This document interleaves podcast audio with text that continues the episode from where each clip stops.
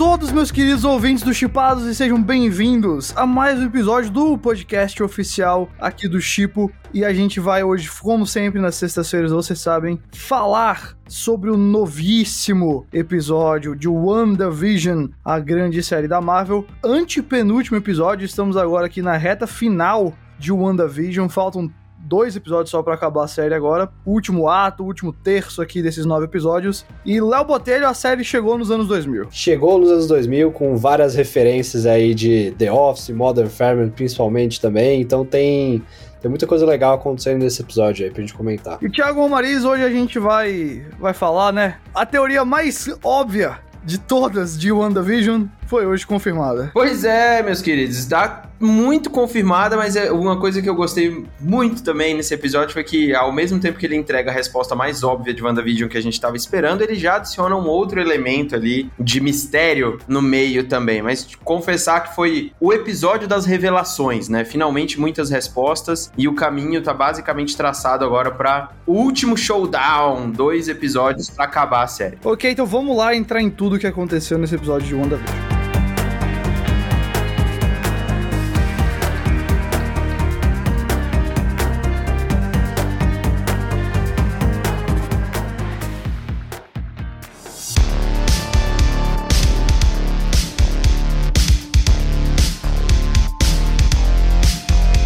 Meus caros, a gente teve esse episódio aqui, o sétimo episódio, a série chegou nos anos 2000 e faz várias referências às séries dos anos 2000, né? O Léo mencionou aí The Office Modern Family e muito disso se dá por causa das quebras de quarta parede. E aí eu até comentei isso com o Léo logo antes da gente começar a gravar, mas eu acho que essa é uma série já para entrar aqui nas nossas avaliações do episódio, essa é uma série que se cabe muito bem, se adequa muito bem à ideia de quebra da quarta parede. Por quê? Obviamente ela não tá quebrando a quarta parede no nível de falar diretamente comigo e você, como sei lá, o Deadpool faz, ela tá ali falando com a consciência dela. Depois a gente descobre que não é bem assim, na verdade, a, a própria Agatha Harkness, que sim, Agnes é a Agatha Harkness que a gente já imaginava várias e várias semanas. Tava ali por trás das câmeras e tudo mais, tinha todo um negócio. E talvez falando até com o pessoal que poderia assistir a transmissão que ela estava fazendo, né, na ideia lá da TV. Mas, de um jeito ou de outro, é ali a Elizabeth Olsen, a Wanda olhando pra câmera e falando com a câmera. Então é como se fosse uma quebra de quarta parede ali, nos três níveis diferentes. E eu acho que isso que deixou um, uma parada super legal, porque chegou num ponto da série onde não só os personagens da série estão comentando sobre o que tá acontecendo, mas também a gente, né? Então, achei legal como se fosse a resposta da série para os próprios personagens e também para a própria audiência. Achei que essa, essa ideia acabou funcionando nessa série de uma maneira que eu não esperava que eu fosse gostar tanto, né? Essa ideia aí de que a quebra de quarta parede se dá dentro do universo e também diretamente com a audiência. Então, muito show para mim essa ideia de, de aplicar ali essa técnica pra série. Eu achei que ficou muito divertido. E aí, não só a Wanda fala, né? A gente também tem ali uma entrevista com a Darcy Lewis, a gente tem com a própria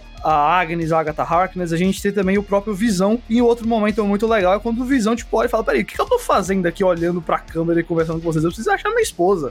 então, assim, realmente esse, essa ideia dos personagens estando self-aware, né? Eles estão conscientes de si mesmos ali, mas não dentro de uma série da Marvel, mas dentro da série WandaVision que existe dentro do MCU. Eu achei essa piada, essa ideia muito divertida. Então, só pra dar um, um, um elogio bem grande aí ao pessoal por ter aplicado, o que vocês acharam da quebra da quarta parede? Eu, eu achei interessantíssimo também, cara. Assim, eu acho que eu acho que faz parte ali da trajetória que eles estão criando a partir né, de trabalhar os sitcoms de cada uma das décadas, né? Então, acho que eles vão pegando ali elementos, então a gente já viu isso nos anos 50, nos 60, e aí nos anos 2000, tipo, além de ter muita coisa também de Modern Family que é bem legal, assim, principalmente até o título ali, né, que é super inspirado no, no logo do Modern Family também, mas você tem vários dessas, uh, desses elementos que fazem característicos dos sitcoms de cada uma dessas épocas, né? E essa quebra da, da quarta parede, né? É uma coisa que a gente tem muito também nessa época dos anos 2000. Então, eu acho muito legal, porque acaba que você vai trazendo elementos novos e também nostálgicos, assim, para quem curte sitcom, né? Para quem já assistiu vários sitcoms diferentes. Então, é uma coisa que vai agregando, assim, a série. Eu acho super legal também. Cara, eu, eu concordo com vocês também. Acho que é uma.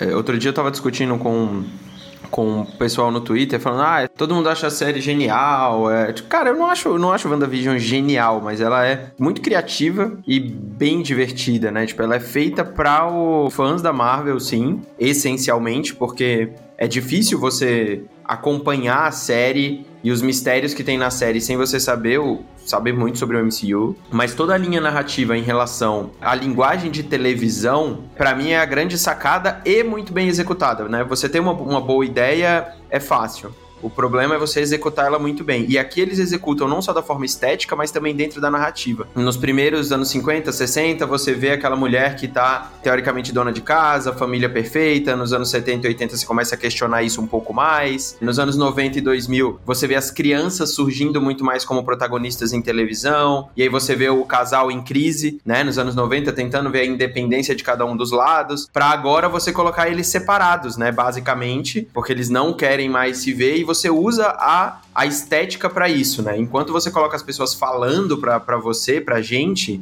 é para literalmente falar que eles também não sabem o que, que tá acontecendo. Então, eu, eu, eu gosto muito disso e acho que é a un... não a única forma, mas é a principal forma de quem não é afeiçoado ao universo da Marvel, abraçar a trajetória do WandaVision como um todo. Hum. Isso é o que vai fazer ela diferente e espero que a Marvel continue a experimentar isso em outras séries. É isso que eu mais vejo, porque ainda existe a fórmula Marvel ali dentro. Claramente existe, né? O pulso do Kevin Feige é uma parada muito complicada de se tirar, assim, porque tudo ali tem seu motivo. Mas ao mesmo tempo é uma experiência narrativa que eu acho que faz bem e dá um respiro, assim, pro gênero.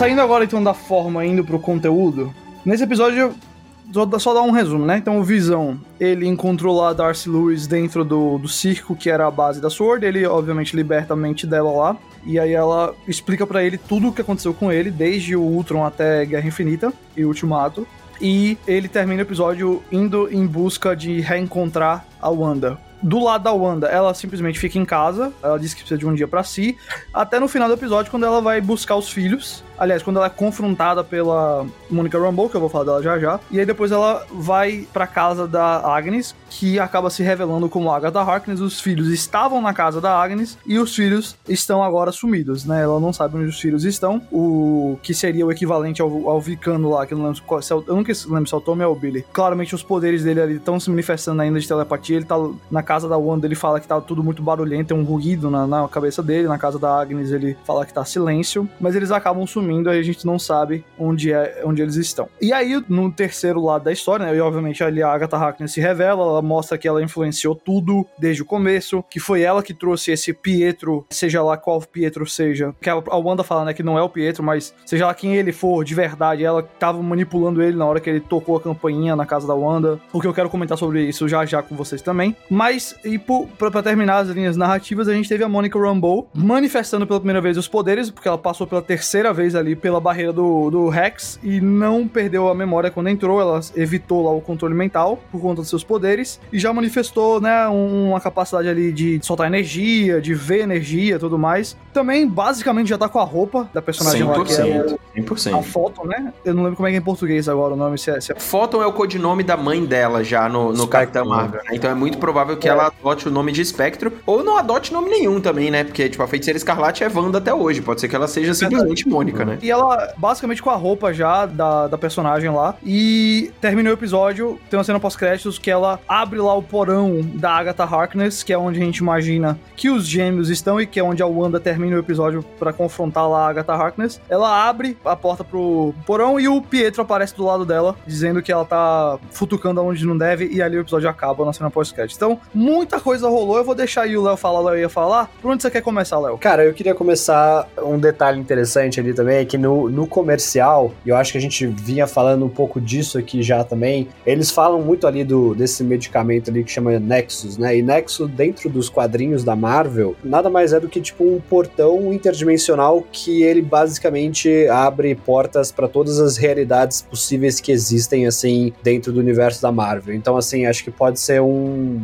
um easter egg ali que justamente aponta, porque a gente já havia conversado aqui, que essa realidade da Wanda pode acabar sendo uma realidade que vai conectar ou abrir outras portas dentro do multiverso, né? Então achei isso, isso interessante, assim, também, porque eu acho que eles venham deixando isso um pouco não tão focado, né? Não tão dando tantas dicas assim, e esse esse comercial assim pegou uma coisa bem raiz assim dos quadrinhos da Marvel para falar sobre isso. E eu acho que uma coisa interessante também que eu queria comentar é mais uma participação aí de da voz aí da Carol Danvers, né? Ai ai. É, Thiago, e aí, qual, qual, qual linha narrativa você quer explorar aqui? Que eu não vou. Não eu vou... acho que a da Mônica Rambeau a gente já falou muito aqui, né? É. Não teve exatamente muita novidade sobre ela, é só o que a gente já sabia que ia acontecer, né? Não foi, não é, foi... pra nós, né? Pra nós e é. quem escuta aqui o, o, o Chipado, acho que.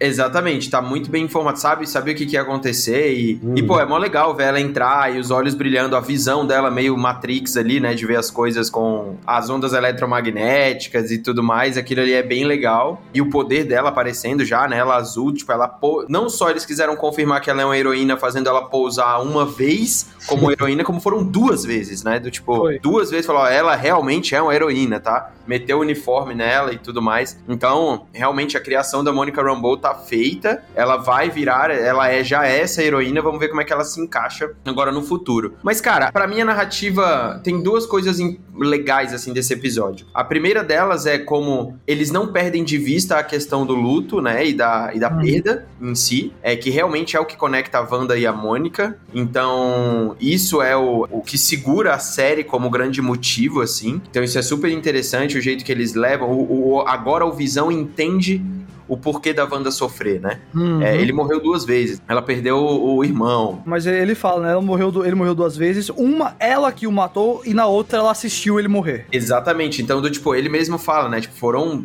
momentos trágicos, assim, não é só a perda, né? E a Mônica Rambeau falando, eu sei o que, que ela passa, etc. Então, toda essa narrativa eu acho interessante, me impressiona um pouco o jeito com que a Elizabeth Olsen e o próprio Paul Bettany também conseguem moldar, de, tipo, trocar o estilo de atuação de uma hora para outra, sabe? Sim. Porque é, tipo assim, você tá fazendo uma piada meio The Office ali no negócio, e de repente você olha pra cara da Elizabeth Olsen, ela realmente está dolorida, cara. Tipo, ela uhum. realmente tá com uma dor, assim, sabe? Eu acho a atuação dela e dele, assim, impressionante. Antes eu ficava mais focado nele, a veia de humor dele era, é, era mais explorada, mas agora que vai chegando a parte mais dramática mesmo, e eu acho que esses últimos dois episódios vão falar muito sobre isso, ela se destaca bastante, assim. Bastante uhum. mesmo. Então essa parte eu acho muito boa. E a outra, toda a parte de mitologia que a gente agora de fato vai entrar em relação às artes místicas, né? Em relação ao lado místico da Marvel, porque finalmente você, tipo, você joga migalha durante sete episódios, seis episódios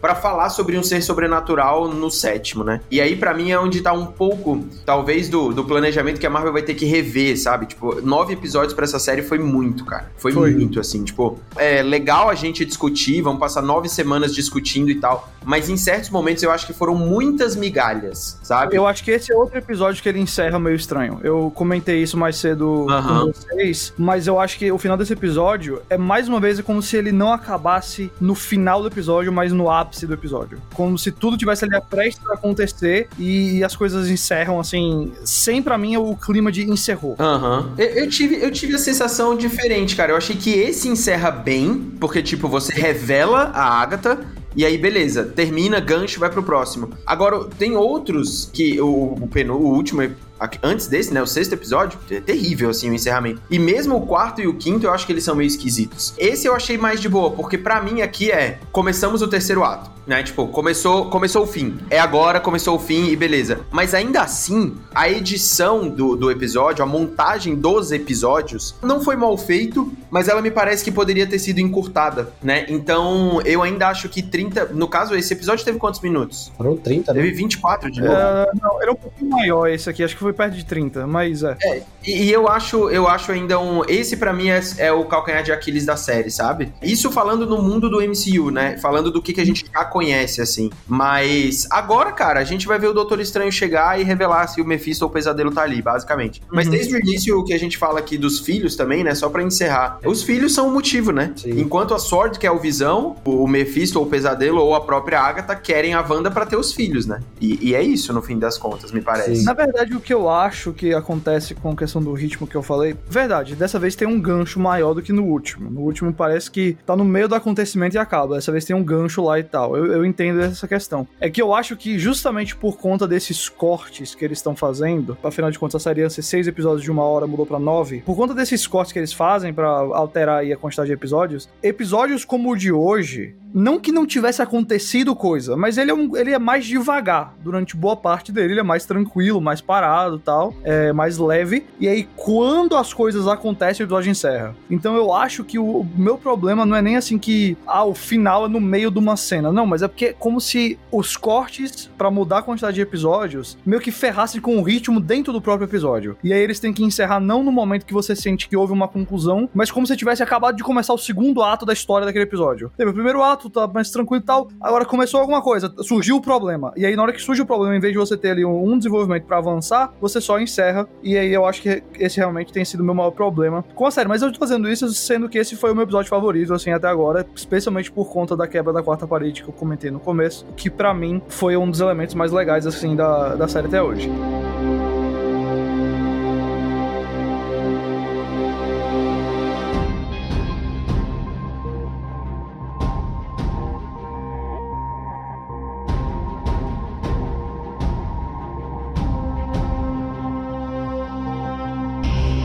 Partir então para o, o lado teorias e tudo mais. E aí eu queria fazer duas perguntas para vocês. A primeira, vamos falar então do que a gente já sabe, né? A gente sabe ponto final a Agnes é a Agatha Harkness, né? Quem diria? Você pega ali o começo do nome Agatha e o final do nome Harkness, e aí faz o nome Agnes, e olha só, uau, ela! E ela realmente tá por trás de vários acontecimentos da série, como por exemplo, controlar o Pietro, né? Ela aparece ela controlando o Pietro ali em um certo momento, e isso me deixou curioso para saber o que é que vocês acham. Ela então é a grande vilã da série, o Pietro, porque na minha cabeça, se ela tá controlando o Pietro, o Pietro não pode ser o Mephisto. Sim. Sabe? A, a, acho que a Agatha não pode estar tá controlando o Mephisto. Talvez o pesadelo fosse até mais provável nesse sentido. Mas você acha que ela tá controlando ele naquela cena? Ela tá mexendo a mão com aquela energia roxa dele e é, tá vendo, a gente tá vendo a energia roxa nas costas dele ali, na, quando ele toca a campainha. Eu tô entendendo que ela que trouxe ele pra lá, então. A série deixa indicado isso também. Mas assim, eu acho que, pegando isso que você falou e até algumas coisas que o Thiago tava falando antes também, principalmente nessa questão de que se é o Mephisto, quem, quem é a pessoa ali por trás, ou se tem uma pessoa por trás do caso, eu achei dois pontos interessantes, assim, principalmente ali nas últimas cenas finais. A primeira é que quando ela entra naquele porão ali e tudo, nas paredes tem símbolos ali que lembram a figura do diabo, por exemplo. Então uhum. já tem uma dica ali de que aquele lugar ali é um lugar realmente, como o Thiago falou, tem toda uma pegada mística e tudo, que é isso que a Marvel tá entrando agora. E aí um outro detalhe que eu achei muito interessante, até que eu tava. Eu entrei aqui para ver algumas coisas, é que a primeira vez que o Mephisto aparece no universo da Marvel, nos quadrinhos, é como uma mosca. E tem aquele corte na cena quando ela entra no. né, que ela tá na sala ali da Agnes, que a câmera dá um corte muito focal, assim, pra uma mosca, né? De uma, meio aleatório, assim, se você pensar, putz, por que que tá mostrando essa mosca? Então, assim, eu acho são, são dois, digamos, é, elementos ali que aparecem no final do episódio que passam a indicar que realmente, né, e tem toda a questão do marido do Ralph e tudo mais, que ela sempre tá falando e tudo, né? Então, acho que a série vem desde o começo pintando que existe uma outra pessoa, seja eles estejam trabalhando juntos, ou enfim, qual seja a relação exatamente desse vilão e da Agnes também, deles trabalhando ali. Mas eu acho que realmente a gente tem uma outra pessoa ali, e eu acredito que essa pessoa realmente seja ali o Mephisto mesmo. Eu acredito que o Mephisto tá por trás dessas coisas, sim. Eu só não acho que vai terminar essa série com um confronto gigante entre o Doutor Estranho e a Wanda e o Mephisto, sabe? Eu acho que ele vai ficar como como uma figura de, de satanás mesmo, assim, alguém que tá trabalhando pela influência, não literalmente ali aparecendo e fazendo uma briga de raio, sabe? O Paul Ele disse esses dias que acho que eu vi até o Thiago comentando isso, né, tio? Acho que ele falou que um ator que ele sempre quis trabalhar, que não sei o que, que não é o Doutor Estranho, que ninguém esperava que ele vai estar na série assim, que vai ser uma aparição surpresa também. E aí eu fico muito imaginando que talvez esse ator justamente seja esse personagem do qual a gente tá teorizando aqui que seja o Mephisto, né? Eu acho que tem alguém por trás mesmo. Eu não acho que essa pessoa vá aparecer de cara. Eu acho que ele vai ser meio que um Thanos no Vingadores, sabe? Tipo, aparecendo assim por trás e tal. Sobre esse negócio que o Paul Bettany falou, a gente tava discutindo ontem à noite, né? Do tipo, de dar a possibilidade de ser o Magneto, de. Eu cada vez acho que vai ser alguém muito fora da curva, assim, porque, tipo, o Doutor Estranho eu acho que é meio óbvio que ele vai aparecer. Hoje, se ele não aparecer, eu acho que vai ser uma decepção já, né? De tanto que a gente, que a gente imagina que, que vai rolar. Mas a questão do Mephisto, para mim, e do Mephisto Pesadelo, essa pessoa atrás, ela fica praticamente confirmada para mim quando o livro lá aparece, tá? É isso que eu ia perguntar, né? Tá um foco muito grande num livro lá que Esse tá livro não que... ia aparecer se não tivesse um grande motivo, né? É. Esse livro, para mim, cara, para mim tem duas possibilidades aí, tá? E eu tô teorizando aqui totalmente. Houve um grande roubo, né? No... Lá na Biblioteca das Artes Místicas lá do Doutor Estranho. Não sei se vocês lembram isso no filme lá de 2016. Hum. E desde então a galera teoriza que um dos livros sumiu e que esse livro não, sa- não se sabe onde ele tá. E pode ser que seja este livro, tá? Pode ser que seja um dos grandes livros, tipo o livro lá do Cagliostro que o cara pegou e tudo mais, sabe? Pode ser que seja um desses livros e o Doutor Estranho, sentindo falta ou indo buscar, ele acabe aparecendo na série. E este livro pode ser este realmente que faltou, ou pode ser simplesmente um livro místico que traz almas do inferno, que traz almas, que revivem, revive almas, que traz esses poderes, né? Então, eu acho que este é o elemento que faz a galera voltar à vida, tá? E principalmente que cria vida, que é pra criar os moleques. Principalmente isso. Então, este pra mim é o elemento que vai trazer o Cambru, Cabruco lá, feio, o diabo, e que vai trazer o, o Doutor Estranho pra, pra junto do que é a Wanda, pra junto do. do junto dessa, dessa parte mística, sabe? Então, esse livro é a chave pra inclusão do multiverso da loucura do Doutor Estranho. Pra mim, é, é, é isso que tá acontecendo. Agora, em relação a ter. Só um adendo, tá? Em relação à grande teoria lá da participação especial, eu vi uma teoria completamente maluca ontem, que eu não acho que tenha sentido, mas eu ia adorar ver. É que o Mephisto seria o Alpatino. Meu Sim, Que porque, isso, o, cara? porque o Alpatino deu uma entrevista há um tempo falando que se encontrou com Kevin Feige e que ele se encontrou com Kevin Feige, conversou sobre projeto e tal. E, cara, se isso acontecesse ia ser muito foda. Você imagina o Alpatino. Mano, você imagina a internet ia cair, velho. Que isso? Eu, eu, eu preciso parar aqui um segundo e respirar, pelo amor de Deus, cara. Ó, Isso ia ser muito foda. Isso ia ser muito foda. Então, Então, fazer a gente sonhar aqui, cara. Eu acho que essa, essa seria uma participação realmente inesperada, assim, do tipo, cara, você vê o demônio e, caralho, o demônio é o Alpatino, sabe? Isso eu ia achar muito, muito foda. Mas assim, que o Mephisto, eu acho, ou o Pesadelo vai aparecer, eu não tenho muita dúvida. Esse bichão aí vai aparecer em algum momento. Olha, eu tô, eu tô muito. Tem, tem um filme do Alpatino, tem lá no Prime Video, vocês quiserem ver, chama Fogo contra Fogo. Tem ele e o De Niro. Foi a primeira vez que eles atuaram juntos no filme. Que ele, ele tá naquele modo Alpatino de exagerar, sabe? Aí tem uma hora que ele chega pro cara e manda um Give me all you got! E eu tô muito imaginando ele aparecendo pra Wanda e falando Give me all you got! Sabe? Não aceito mais ninguém nesse papel. Ele, agora. como o diabo no Advogado do Diabo, é maravilhoso, cara. É tipo, é muito massa, sabe? Tipo, ele é completamente surtado. E seria legal, mas eu acho que não tem muito sentido. É, tipo, é um chute muito longe isso, sabe? Mas seria legal de ver. Eu tô absolutamente dentro disso. Eu tô 100% dentro. Pode mandar, Alpatino. Eu preferia nem saber, velho, porque agora eu fiquei tão. É, agora quando aparecer lá e for o, sei lá, o ator lá de Exterminador do Futuro 6, aí eu vou ficar. é, Eu vou estar esperando o Patino, vou receber. Desculpa, gente. Desculpa. Acabei com os sonhos de qualquer expectativa que ia acontecer.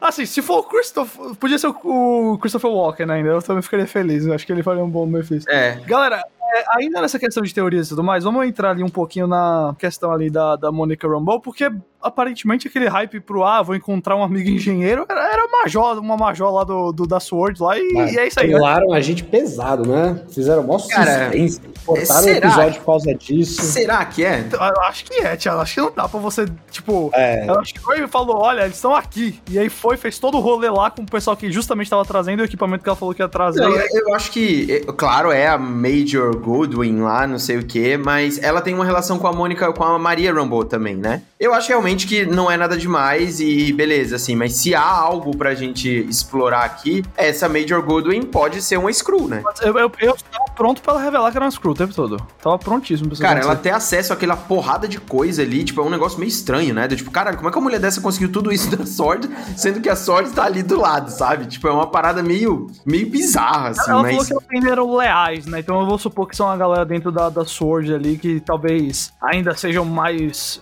a favor de seres super poderosos. Exato. é importante comentar. A gente descobriu hoje que a Sword estava com o corpo do Visão, que a Sword estava tentando religar o Visão basicamente para transformá-lo numa arma sentiente, né? Então, é, é, o projeto Catarata lá, né? Projeto Catarata, exatamente. Então, importante mencionar isso também, que agora ficou bem mais claro o porquê que a Sword estava indo lá tanto atrás do Visão. Eles queriam Visão para realmente ser talvez ali uma, uma espécie de, ah, a gente também precisa do nosso ser super poderoso. E ainda falando nesse assunto, já que a gente entrou na Sword, eu até fiquei pensando se a, a pessoa que vai aparecer especial, que o Bethany falou, não é a própria Capitã Marvel. Eu até pensei isso, porque se a gente para pra pensar, ele não trabalhou com ela. Ela não aparece no Guerra Infinita e ele não aparece no Ultimato. Então só, só um detalhezinho aí que talvez seja um, um, um caso aí. É possível. É, é, possível. Eu não acho, não, não acho, não acho impossível não.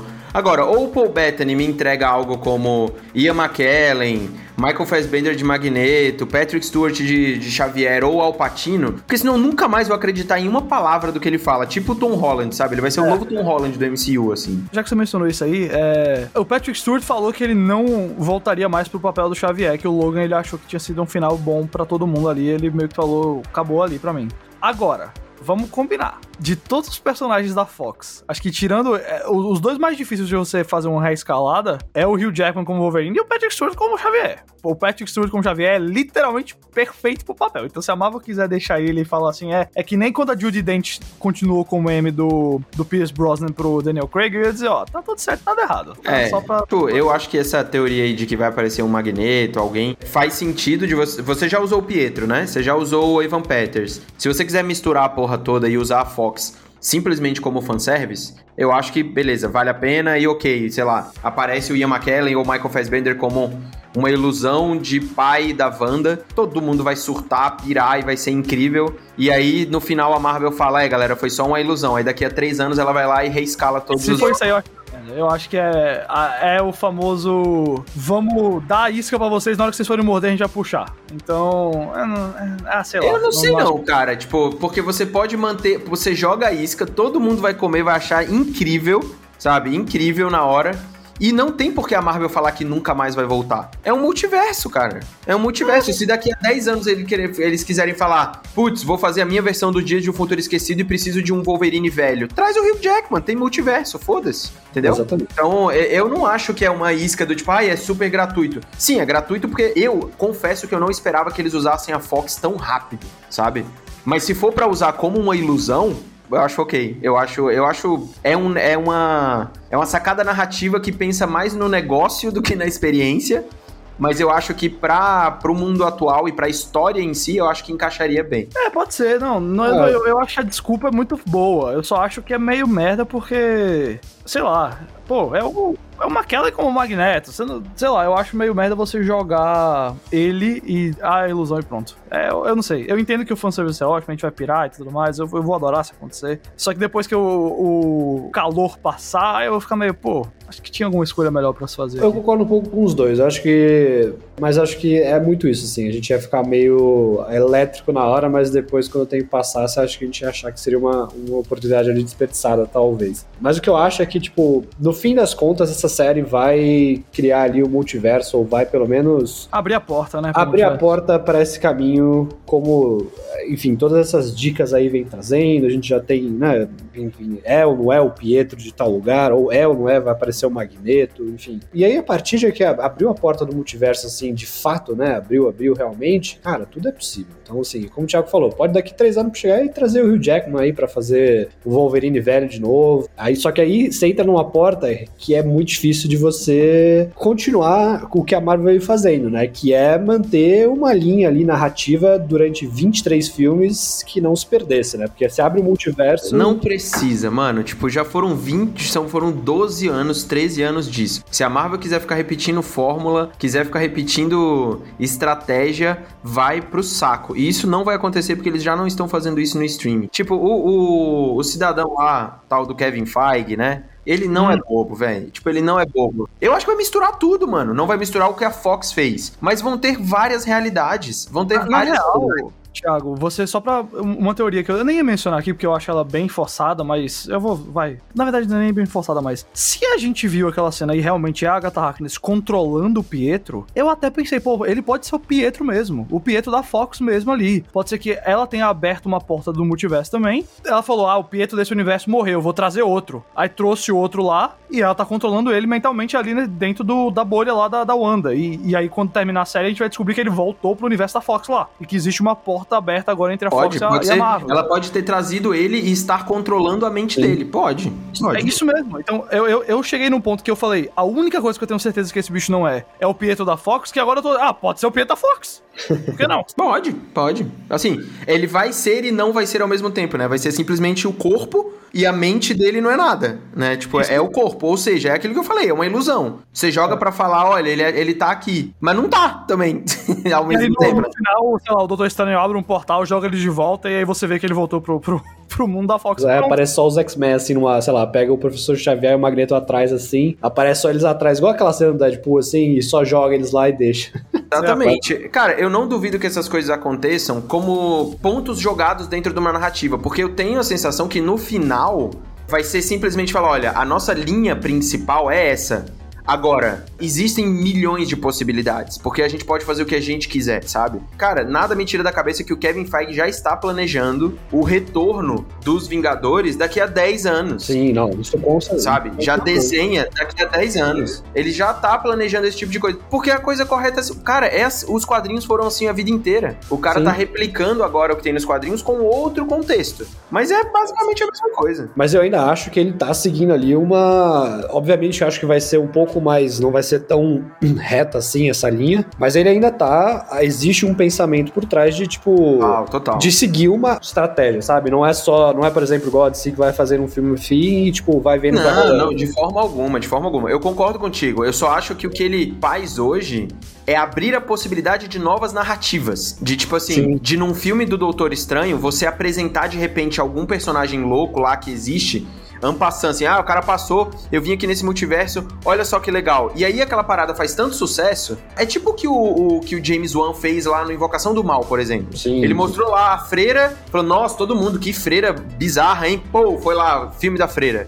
Ah, mostrou não sei o que lá, quem cripou, foi lá, filme de não sei quem. Isso pode acabar acontecendo, sabe? Não acho difícil acontecer. Tipo o que Star Wars fez há 200 anos também. Sim, mas e agora tem toda cartada para isso, assim. O multiverso, cara, você pode fazer um, você pode fazer um, uma trilogia de filmes da Marvel que se passa no universo X dentro disso tudo, que não tem nada a ver com nada e falando sobre outra coisa que no fim vai entrar ali na grande batalha final. Então, assim, tipo, dá para qualquer coisa aqui a partir de um multiverso você pode fazer realmente.